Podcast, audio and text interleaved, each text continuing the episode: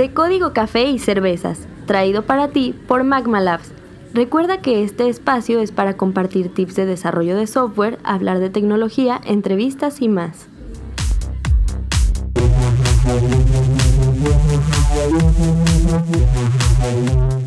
Hola, ¿qué tal? Muchas gracias a todos los que nos escucharon en nuestros podcasts anteriores por todos sus comentarios y sugerencias. Estamos muy contentos de llegar a nuestro episodio número 12, o sea, 12, o sea, un año de podcast. Esperemos poder seguir con ustedes haciendo más y más. En camino nos encontramos Heriberto Pérez, Alejandro Espinosa y Víctor Velázquez. Pues comencemos. Salud. salud.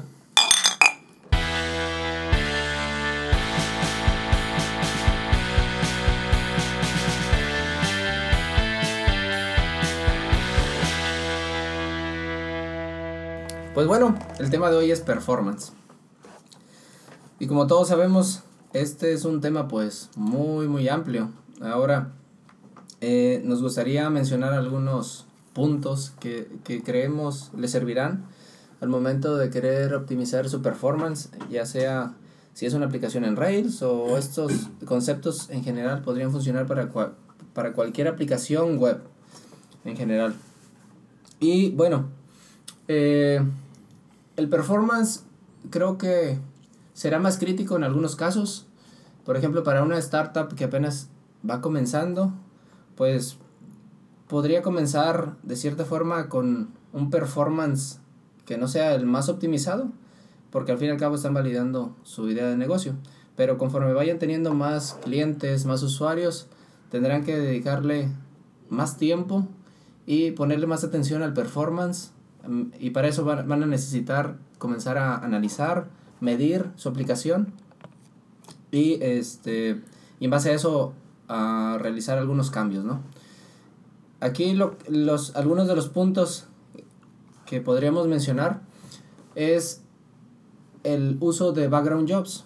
Eh, ahora, ¿qué es el uso de, de background jobs? Es cuando ustedes todo, eh, cuando ustedes tienen ciertas tareas o realizan o tienen cierta funcionalidad que toma más de un par de segundos, porque ya sea que hace muchas consultas a la base de datos o se comunica con un servicio de terceros, eh, ese pues es tiempo que se va a bloquear para el usuario y, y esto va a ser la experiencia del uso del, del sitio más lenta. Entonces, lo recomendado aquí es mover esas, esas tareas pesadas, más complejas, a, background jobs. Entonces, en el caso de Rails, existen algunas herramientas. Entre las más utilizadas podemos mencionar que tenemos, ah, tenemos Delay Jobs, tenemos Rescue, tenemos Psychic, eh, Sucker Punch también. Eh, en cuanto a mi experiencia, ¿cuál, eh, en cuanto a si ustedes se preguntan cuál debo utilizar, también dependerá en cuanto a cuál su, sus, cuáles son sus eh, necesidades actuales. Por ejemplo, si yo les podría mencionar si su aplicación es pequeña y no tiene muchos usuarios, podrían comenzar con Delay Jobs. ¿Por qué con Delay Jobs? Porque utiliza la base de datos para almacenar todos los background jobs y procesarlos. Y la ventaja de esto es de que si, por ejemplo, utilizan Heroku para eh, eh, para hospedar su aplicación, no necesitan instalar ninguna nueva herramienta, ni, ningún nuevo add-on, ningún servicio extra para poder comenzar a utilizarlos, lo cual eh, no necesitan estar administrando diferentes servicios. ¿Y qué pasa una vez que comienzan a tener muchos trabajos en, en, en, background. Entonces ahí es momento de migrar a, a, uno que tenga más rendimiento y que no utilice la base de datos, que utilice tal vez Redis, como lo es Psychic y Rescue. Eh, y existe algo que se llama Active Jobs eh, a partir de Rails 4, si no me equivoco, donde ustedes eh, es tan fácil como, como especificar el, el tipo de adaptador que necesitan para utilizar una, una tecnología u otra.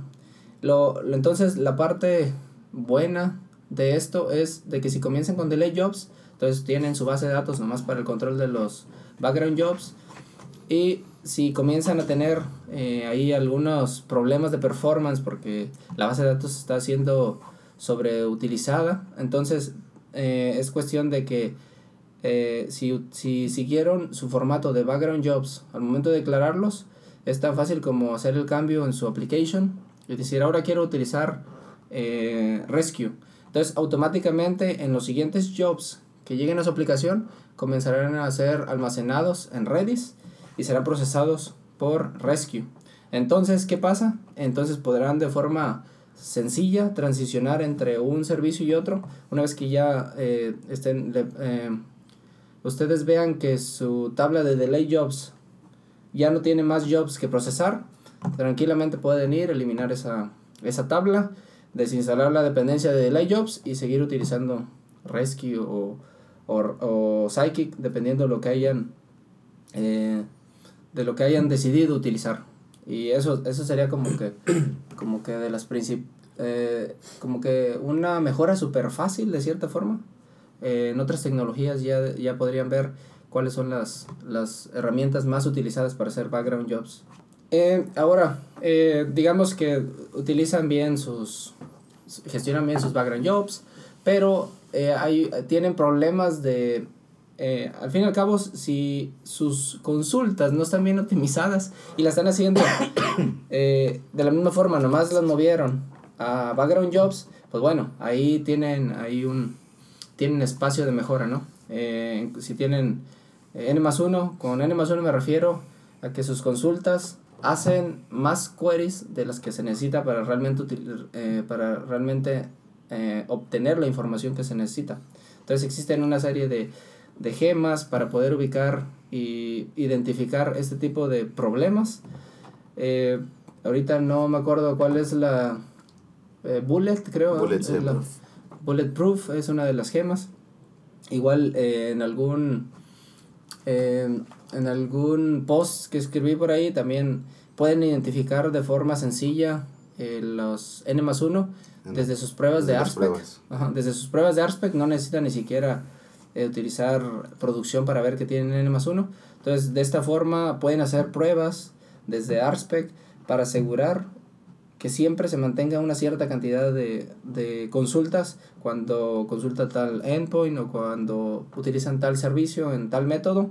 Ustedes siempre van a decir, al ejecutar esto solo debo de recibir 5, eh, solo debo de ejecutar 5 queries.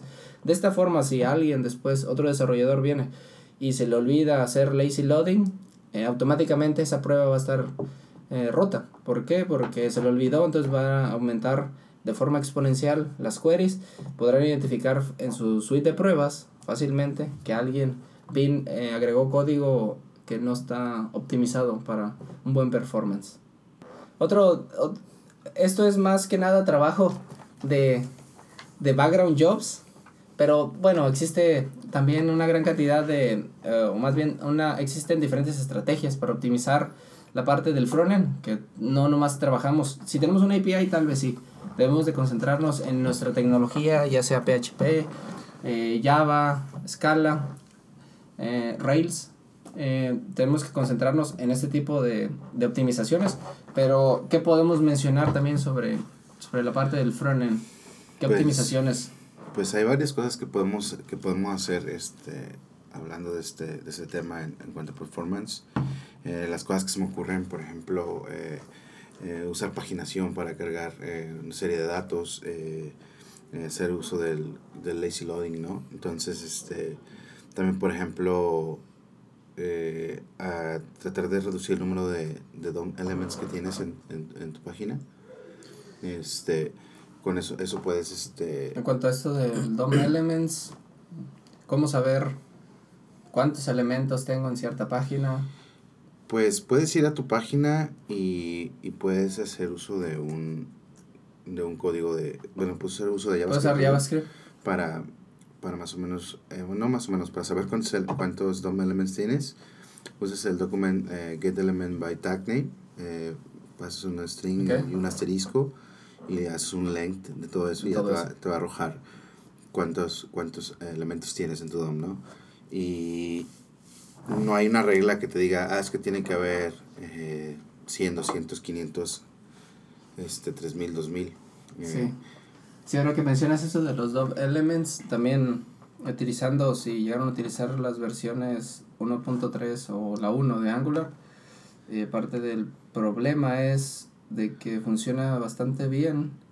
Hasta un tope de ellos lo manejan de 2000 watchers. Cada vez que ustedes agregan un, eh, un nuevo elemento utilizando alguna directiva, es un watcher que se agrega a ese elemento y por el data waybinding eh, está escuchando todo el tiempo por cambios. Entonces eh, ahora sí que ahí sí se ve reflejado el problema de los de, de demasiados elementos no y inclusive el problema persiste aunque utilices digamos pa- ah, paginación infinita infinite scroll porque a pesar de que en el primer en la primera carga eh, muestras pocos registros cuando comienzas a scrollear ellos se van agregando a la página pero eso significa que tus watchers empiezan a, a crecer, a crecer, a crecer, a crecer y al final tienes muchos elementos, estás escuchando demasiados y empieza, que casi casi es, entre más utilizo el sitio, más se congela y más empieza a frisear. Y de hecho algo así, eh, yo llegué a presenciar con, con Facebook, estar scrolleando así infinitamente, scrolleando, scrolleando y, y el consumo de Chrome de memoria comenzó a, a dispararse. Entonces, Una, eh, aparte que porque es Chrome. aunque ese ya consume toda la memoria que puede. Es un, un clásico. Entre eso y Slack, eh, ahí más o menos se va llevando la, la vida de tu computadora a gusto la memoria. Pero entonces ahí, eh, bueno, tomando el caso de Angular, se puede optimizar para que solo lo que esté en el viewport eh, visible, eh, digas, estos son los watchers que me Está interesan. siendo estos son los que necesito estar escuchando, todos los demás ignóralos, son HTML cualquiera. Pero en el caso de React, no sé si pasaría lo mismo. En este caso de Facebook, que tienen, ya ves, inspeccionábamos su página, cuántos, Sí, cuántos la prueba, la prueba. y, y, y cientos y cientos, ¿verdad? Y, este, y conforme sigues, se empieza a saturar la página. Entonces, de cierta forma, pues no sé si, si no sé, ahí eh, como que un, un- uno de sus, de sus tareas pendientes de optimizar en cuanto al performance de, ok, sigo scrolleando, es un infinite scroll, sigo scrolleando un montón, un montón. El primer punto de que no me gusta de Facebook que mencionaba es de que si en algún momento quieres compartir cierta parte de ese infinite scroll, ya scrollé hasta tres días atrás, si quiero, ah, quiero pasar exactamente esta parte, no se puede. O no puedo continuar este, con mi, mi scroll después de 10 minutos, digamos, quiero seguir con el, el historial de post, ya no puedo seguir. No, y- si hago un reload o algo de la página. Es cuestión igual a mejor de los features y todo, pero no sé si les ha pasado últimamente que de repente está, te abres el Facebook y te sale algún post por ahí y apenas estás leyéndolo y de repente pareciera como que brinca y ya está otro, ya nunca Así lo puedes es. encontrar. Eh, ya se y ah, estaba bien, y ya, valió. Se fue. Eh, Así como eso vino, no, no se fue. chido. Espíritu y, Santo. y algo que les mencionaba del servicio de Paper Trail para hacer login de utilizar logs. Ahora sí que en Heroku, si estás utilizando Rails, en este caso, lo, para eso lo utilizo. Eh, si tú vas y empiezas a scrollear, ya sea puedes scrollear hacia arriba o hacia abajo. El Infinite Scroll es hacia ambos lados. ¿Pero por qué hacia ambos lados? Porque realmente la paginación es, es, eh, es como que se puede traquear. Tú puedes compartir una URL directa a los logs que te interesan y de ahí puedes scrollear hacia atrás todavía o puedes seguir scrolleando hacia lo más reciente. Entonces creo que ellos es de las de las como mencionaba es de las de los scrolls infinitos que más me ha gustado, si no es que el que más, porque no he visto ninguna otra página que lo utilicen de esa misma forma, que es puedes llegar directamente a una sección eh, su scroll funciona súper rápido igual y, y tal vez ellos sí solo están eh, eh, como que mm, lo que están mostrando es lo que realmente está presente en el DOM, no he inspeccionado, pero parece que está muy optimizado. Ese sí, por más que scrollees, no he logrado trabarlo a pesar de que scrolleé por mucho, ¿no? Y eso no pasa con Facebook. Entonces, no sé, está interesante luego de, de ver cómo utilizan ellos su Infinite Scroll. Sí, pues siguiendo hablando de, de, del, del frontend, este, hay, pues hay, hay un montón de cosas también que se pueden hacer igual que en el backend, ¿no? Hay un montón de, como, de cosas en las que se puede se puede ayudar a mejorar. En el frontend. ¿Y, y que Rails ya las, las tiene o con el uso de Webpack, ¿no? Sí, o sea, recientemente. En, en, en Rails pues ya te ayudan un montón de cosas como... ah, Ya, built-in. Ajá, directo. pero, pero hay otras tecnologías que tienes que, que ver otros métodos, ¿no? Sí, como menciona Heriberto, este, perdón, eh, Rails ya, con- ya tiene varias herramientas eh, implementadas. Algunos de ellas, por ejemplo, el manifiesto que tiene de JavaScript, que nada más defines ahí los archivos. La razón por la cual está ahí es porque todos los JavaScript tienen que ser compilados y minificados en una sola en un solo archivo. Entonces, haciendo eso, reduces el tiempo de respuesta cuando cargas las dependencias de JavaScript para tu sitio. Otra cosa que también se debe tomar en cuenta es reducir al mínimo el, la cantidad de JavaScript que utilizas en tu, en tu aplicación. Si realmente lo que quieres es agregar como efectos bonitos con JavaScript, trata de quitar eso y implementalo con la tecnología que mejor va. En ese caso sería usando este, estilos. De esa manera este, vas a reducir el, número de operaciones y el tiempo de ejecución y de evaluación del JavaScript que tienes cuando el, cuando el archivo sea cargado en tu página, en tu página web. La otra es, si tienes muchas dependencias de archivos externos, ah, apuntando a diferentes CDNs, trata de utilizar siempre el script eh, de- dentro de la definición del tag del script, utiliza la propiedad que es asíncrono, async, para permitir que la aplicación no se demore en la carga. Entonces, si intenta cargar un archivo, lo va a cargar en paralelo y va a continuar con la ejecución de los siguientes y siguientes scripts hasta que tu página sea completa. De esa manera no, no, no detiene la ejecución de la carga de la página, sino continúa hasta que esté completo. Entonces, otro de los consejos es los, los estilos tienen que ir antes de los, Java, de los JavaScript. ¿Por qué? Porque los JavaScript, los estilos por default no detienen la ejecución, sino continúan con, con la carga de, de cómo estén definidos en tu, en tu DOM o en tu archivo de, principal. Sí, otra cosa a considerar también es lo de la optimización de imágenes, eh, como guardarlas, guardarlas para, para web.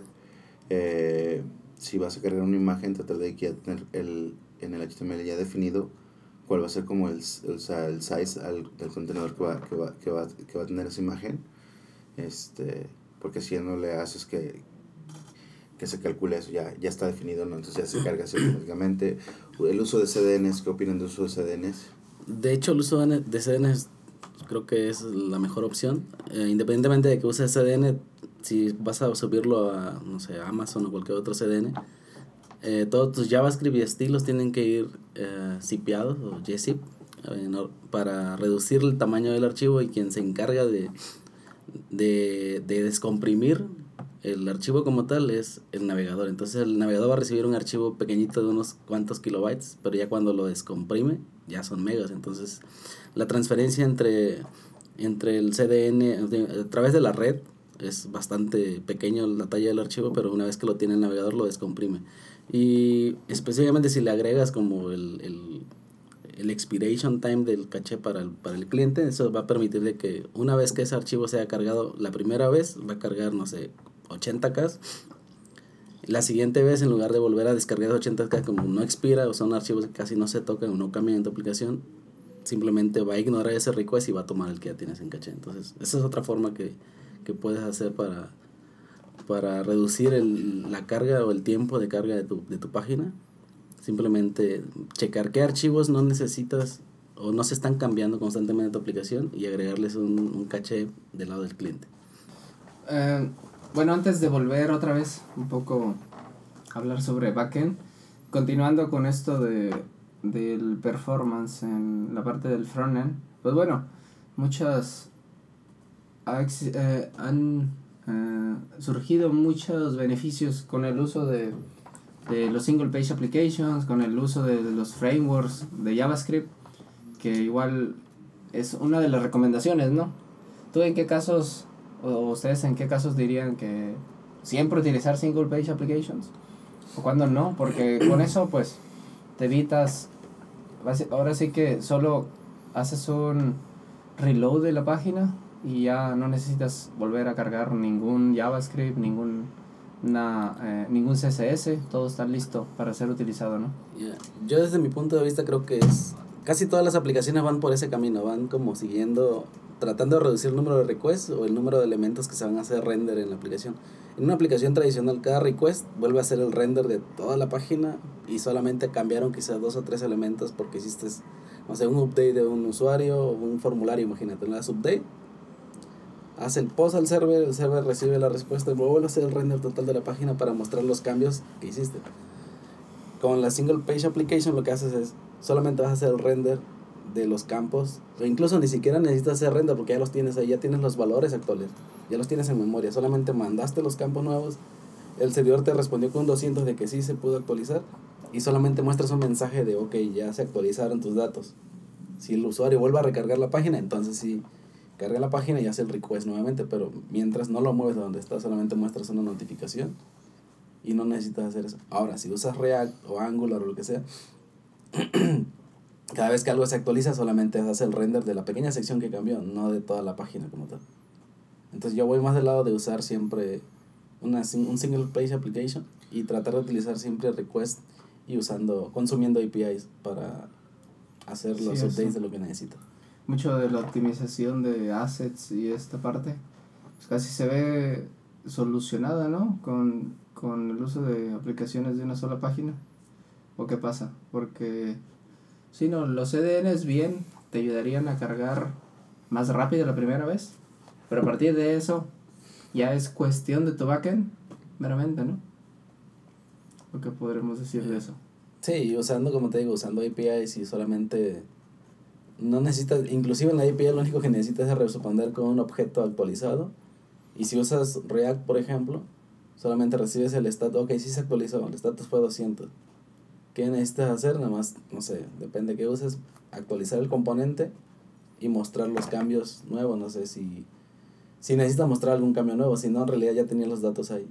Pero si necesitas mostrar la fecha última que se actualizó, esa es la fecha que te va a regresar el response y tomas esa fecha y la muestras en el componente que le toca. Y simplemente así. Y entonces no estás cargando como otra vez toda la aplicación para mostrar que sí se actualizó el campo. Simplemente es se hace el re-render de esa sección y muestras el dato actualizado. Y los, los objetos de los JSON objects, la respuesta del server que son string planos, pues no consumen tanta memoria, a menos que estés cargando como miles y miles de registros. Y aún así, creo que sería menos que volver a cargar todo otra vez. Hacer, hacer el render otra vez en la aplicación y cargar otra vez todo el HTML y todos los elementos y volver a hacer a que el navegador vuelva otra vez a interpretarlos y ese el navegador lo interprete y vuelve a cargar estilos y vuelve a cargar todo es este, más tiempo de, de Sí, lo, lo que también me gusta de esto de las single page applications es que puedes ahora sí que medir, eh, ah, porque ese es otro de los puntos importantes, ¿no? De saber medir eh, y para eso puedes utilizar diferentes herramientas como New Relic, eh, pro- diferentes profilers, ¿no? Existen también, no sé, para hacer benchmarking de tu aplicación y en cualquier caso, puedes hacer el benchmark cuando usas single page applications o es- eh, puedes usarlos para medir ya sea la parte del frontend y decir, tengo un frontend lento, tengo un backend lento, ahí entrará de la tecnología que uses para el backend, dependerá de la tecnología que tal vez utilices en el frontend, ya sea si es eh, un framework en específico, pero puedes medir ¿no? de, de diferentes formas y de esa forma decir, bueno, el problema que tengo está en el backend o el problema que tengo está en el frontend. En base a eso, eh, puedes implementar diferentes estrategias, ¿no? Ya sea utilizando CDNs, a lo mejor no estás minificando, a lo mejor no estás optimizando tus assets, cosas de esas, y ya te enfocas en, no, ahora voy a optimizar el frontend, ahora voy a optimizar, cuando en el otro tipo de, de aplicaciones donde no se utiliza de forma... eh, de forma agresiva el, el single page applications eh, que se utiliza en una, una hay un mix de entre jQuery, JavaScript eh, plano y todo eso es más difícil como que hacer la separación ¿no? de, de lo que es el frontend y el backend y hasta para medir. Ya dices pues esto quién lo rendería no pues el server todo lo rendería no pues entonces el server y las queries y aparte los estilos. Entonces ahí tienes que como que es más difícil inclusive identificar, ¿no? ¿Cuál es el, el cuello de botella en la A fin de aplicación? cuentas, el hecho de que ya están separados por, como por nacimiento, Así es. hace que sea más fácil hacer el diagnóstico, ¿no? Entonces, a usar las herramientas, las her- herramientas correctas para, para diagnosticar cada una de tus, de tus partes, ya sea como el backend con el API o, o checar solamente tu frontend y, y revisar y enfocarte a eso. Sí, Entonces, otra, habla- cosa, otra, perdón que te interrumpa. Otra cosa que se me olvidó mencionar es cuando estamos hablando de reducir la, el tiempo de carga de una página en cuanto a dependencias que tengas en tu aplicación. Es importante también, por ejemplo, si estás usando Webpack, bueno, ya es lo que estamos usando últimamente, esto está de moda. Este, en Webpack hay una forma de... Moda del este, 2015. moda, moda 2015. No, ya salió. ¿no? De hecho, ya Webpack ya quedó deprecado. ¿De Ah. Oh, No te- perdón. no te me Perdón, informaron. perdón. bueno, eh, Webpack de precado tiene una opción de que puedes definir, por ejemplo, en tu aplicación puedes tener dependencias. Si estamos hablando de una aplicación de React, puedes tener React DOM, o React Prop Types, que ya viene separado en una, lis- en una librería. en tu aplicación lo utilizas para, para compilarla, generar el, el paquete que vas a, donde vas a distribuir tu aplicación o, la, la funcionalidad base de, tu- de tus componentes, lo que tú hiciste, código que tú escribiste. Pero React, React eh, Prop Types y cualquier otra librería de terceros que estés utilizando en tu código, si existe un CDN donde puedes obtener esa misma versión, esos paquetes deberías definirlos como externals. Tiene una opción de defines cuáles son tus paquetes externals y cómo se hace referencia a esa variable en tu código. Y al final, cuando compilas tu aplicación, sí te usa los que tienes en el definido en el, en el package file, los utiliza para compilarlo, pero no te incluye el código eh, base o, o la librería dentro de tu bundle, dentro del paquete que te genera. Ya es tarea tuya de definir en tu página donde vas a cargarlo, hacer referencia a las librerías y le aplicas el async para que no detenga la carga de la aplicación y tu aplicación va a ser más rápida y, y solamente estás incluyendo en tu bundle solamente los, lo- el código que tú escribiste, tus componentes y funcionalidad propias de tu aplicación y no incluyendo todas las dependencias de las librerías que estás usando. Creo que eso también ayudaría a la carga de tu, de tu sitio web para que sea más rápido. Y ya nada más quería mencionar eso. Ahora, para regresar al tema anterior de los de, para las mediciones, hablábamos de New Relic. Digo que a mí me parece una herramienta eh, fantástica, se me hace, eso es muy buena. Eh, yo en un proyecto hace un par de meses este, estoy enfocado en, en también igual en mejorar el performance de, de la aplicación y como nuestro mayor cuello de botella era el, el- lo que tardaban las queries, ¿no? Entonces usábamos, ah, usábamos New Relic para, en modo de development, para, para más o menos estar analizando cuántas queries hacían, eh, si había queries eh, repetidas, este, veamos el tiempo de, de cada query y entonces ya una vez que identificábamos qué queries estaban como tardando más, tratábamos como de mejorarlas. Eh, ya sea usa, usábamos este, lo ex- explain, explain Analyze de Postgres, es Postgres es nuestra base de datos, entonces más o menos ahí revisábamos cómo, cómo íbamos mejorando la, la aplicación, pues, este, perdón, la, query, este, y, y creo que fue de mucha ayuda. Creo que en estas últimas versiones de, de New Relic no tiene, eh, según por ahí escuché a alguien hablando de que ya no tenía lo de Development Mode, no lo estoy no seguro, pero pues qué mal que no, si es así. ¿La gema o qué? ¿O el servicio? Eh, No estoy seguro, no estoy seguro. Por ahí, por ahí escuché, creo que escuché a Edwin decir por ahí que, que en las nuevas versiones no tenía. Y pues la verdad para mí fue muy, fue de mucha ayuda haber, eh, hab- haber hecho uso de, de New Relic en el, en el modo de development porque eh, sí creo que mejoramos un montón nuestras, nuestras queries y, y, y, no- y nos encargan pues a ser un poquito más rápida, ¿no? A fin de cuentas hay muchas, hay, siempre hay muchas cosas que mejorar, pero sí fue una de las Sí, igual. New Relic es como que un monstruo, ¿no? Realmente tiene secciones y secciones en las cuales te puedes perder. Yo creo que así es, una vez que tienes un sitio en producción, es empezarle a echar el ojo a todos esos reportes. Va a haber reportes que Sí. dices, ¿y esto para qué o qué? Hay datos súper específicos que tal vez cuando te, te concentras en performance te van a servir, tal vez no. Y, y comenzar a jugar, ¿no? Entre reportes y a ver esto cómo se menciona, qué hace referencia y empezar a, a traquear, ¿no? Al fin y al cabo es importante medir, traquear y darle un seguimiento a, al performance. Si, decir, vamos a comenzar con tal, tales datos, ¿no? De cuál es el average de, de carga de, de, o de respuesta de los endpoints. Y a ver, vamos a implementar esto. Después de una semana de implementar esto, y bajó tanto. Y ya vas a ir traqueando ahora sí que el progreso en la mejora. Además de que vas a encontrar un montón de datos, ¿no? Un montón de datos que ni sabías que existía, que New Relic eh, traquea por default. Y, y ahora sí que es familiarizarse con Sí. algún servicio de terceros. En pocas palabras, el tip sería ahí aprende a usar un profiler, ¿no? O sea, puede ser puede ser el que sea, pero tratar de explorarlo. Por ejemplo, yo lo uso mucho para lo de las queries, pero realmente, realmente hubo muchas cosas que tampoco exploré. Este, pero sí queda lo de ver para qué, ah, para qué es esta métrica, a ver qué es lo que me está, qué datos me está arrojando y cómo puedo mejorar para llegar como al best practice o de lo que, lo que se puede esperar ¿no? de, de mi sitio. Sí, ahí también, por ejemplo, no sé si ellos incluyen algo de... eh, existe la gema de Rail Benchmark, creo que así era la... Ajá.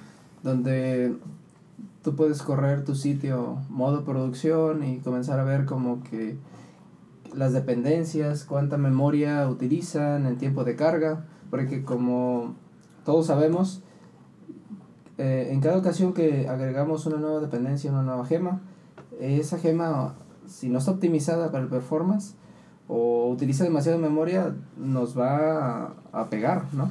Más si, te- si, somos, si, estamos, es- si tenemos cientos, miles, millones de requests, pues ese pequeño eh, adición de esa gema puede ser que este, no haga mucho, pero detrás de bambalinas puede ser que, que consuma demasiada memoria, no esté optimizada, entonces ahí es donde eh, esta gema nos ayuda para analizar eso también. No sé si algo de eso ya lo Sí, tenga. hay, no, no lo sé. Creo que sí, creo que sí, New Relic tiene esas, esas partes. Este, por ahí igual, hablando en Rails, hay otra gema que se llama Oink, que igual te ayuda a detectar memory leaks. Este, y que la verdad, pues, eh, yo creo que es, eh, te ayuda mucho a identificar o estos dolores de cabeza del futuro que te puede dar una implicación de por, del por qué están pasando, de por qué está muy lento, de por qué está pasando eso. Entonces, este, digo, eso es para el lado de Rails. Eh, supongo que eh, New Relic usándolo con esas tecnologías este, también te puede dar ese tipo de, de insights. Este, y, nada, pero esa, esa gema que, de la que hablas, la de, Relay, de, de De Rail Rails Benchmark, Benchmark. está buena porque analiza tu, todo tu Gemfile, ¿no? Entonces te da como un, como un, hace una audi- auditoría de, tu, de tus gemas y te dice, ok, esas gemas están consumiendo como tanta memoria. Ok, a lo Entonces- mejor hubo una mejora, a lo mejor es- estás usando la versión, no tanto la gema, pero sí una versión más vieja que no está optimizada. Te puede servir, al fin y al cabo es importante eh, traquear, monitorear las dependencias, porque inclusive puede haber fallos de seguridad, ¿no? Seguridad. Vulnerabilidades. Y bueno, tienes, ya no ni siquiera es performance, pero ya seguridad, digamos, ¿no? Claro. Si te toman el sitio, pues de nada sirve que tu, tu página segundo. corre súper rápido. Bueno, pero existen una, una infinidad de, de cosas a evaluar en cuanto a performance.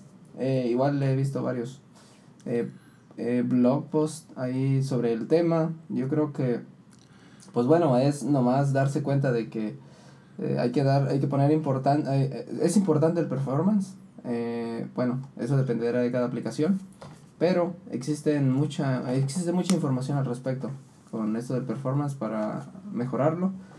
Y bueno, no sé si en algún momento eh, o en una segunda parte podemos po- eh, si podemos compartir más más puntos al respecto o, o igual explorar este hablar sobre frontend en específico el performance o, o hablar un poco más sobre más Ah, herramientas Yo algún tema específico porque es muy amplio. O sea, todo esto Sí, es- esto ahorita es como que lo más global Sí, pues ya escucharon eh, a todos los que nos están oyendo desde el confort de su computadora, celular o donde nos estén escuchando.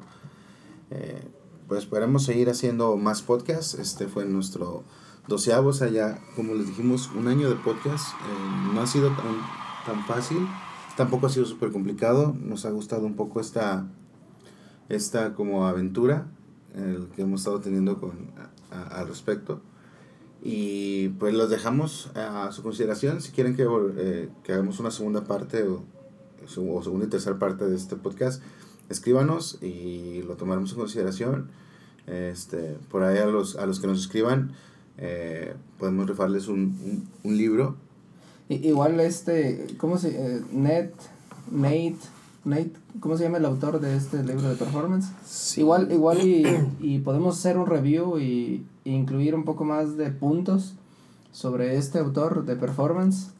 Eh, Nate, se me olvidó su, su apellido. Sí, hay un libro, bueno, es- está muy enfocado a Rails, pero eh, también toca como temas primarios de performance que pueden servir para otro tipo de proyectos, que es, es- el autor es Nate Ber Berkopek. Berkopek, ok.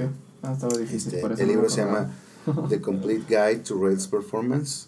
Eh, Igual y estaría interesante, ¿no? Eh, mencionar eh, desde qué perspectiva él lo muestra, Sí. ¿no? Tal vez. sí, tiene cosas muy bueno, interesantes. yo creo que si por ahí existe, si por ahí existe el interés de parte de, de la audiencia, igual podemos este mencionar un review y incluir algunos de los puntos que él menciona, que tal vez no mencionamos ahorita porque supongo que ha de haber, bueno, existen muchos puntos que mencionar sobre performance, es, un, es un tema muy amplio y muy complejo. Pues bueno, pues eh, como ya les dije, vamos a rifar un libro para aquellos que nos, que, que, que aquellos que nos, este, que nos escriban para decirnos si quieren más podcasts. Ahí este, luego les avisamos cómo va a estar el rollo, ¿Cuál es la dinámica? cuál es la dinámica que, O si que- nunca hubo dinámica. Todo esto va siendo, es una as bajo la manga que solo se O si nunca hubo se nos- libro. Se nos ocurre ahorita. O ganador. Eh, eh, digo, no Se cabe, lo ganó Alex. no cabe más que agradecer a todos los que nos han escuchado durante todo este año o a los que apenas nos están escuchando. Bueno, la regla que sí está, de- no, te- no se lo puede ganar nadie de los que esté aquí. Ah, claro, no, no, no, no, no lo podemos ganar los de cabina. Rayos. Al rato ah, se lo ganó Víctor. Este, eh, digo, digo como, como les decía antes, eh, no, no ha sido, no ha sido ni, ni fácil ni, ni, complicado, vaya. O eh, hemos ahí tratado de tomar un poco de tiempo para, para invertirle al podcast. A veces, a veces sí, sí ha sido complicado eh, organizarnos por nuestra propia carga de trabajo, pero si les, si les siguen gustando, pues con mucho gusto seguiremos haciendo más. Eh, por favor, esperamos que, que nos manden ahí sus mensajitos. Y pues felices fiestas. Estamos. Dices, feliz Navidad. Feliz Navidad. Año nuevo. Feliz año. Ahora que lo estamos grabando en próximo domingo, un par de días más. Va a ser Navidad, ajá. Esperamos sacar publi- que esté publicado antes de, de Navidad para que valga la pena. Para que le llegue el mensaje. Este. Solo queda decirles que esto fue De De, Código, Código, Café Café, y y Cervezas. cervezas. Nos vemos. Hasta la próxima, amigos. ALB. De Código Café y Cervezas, traído para ti por Magma Labs. Recuerda que este espacio es para compartir tips de desarrollo de software, hablar de tecnología, entrevistas y más.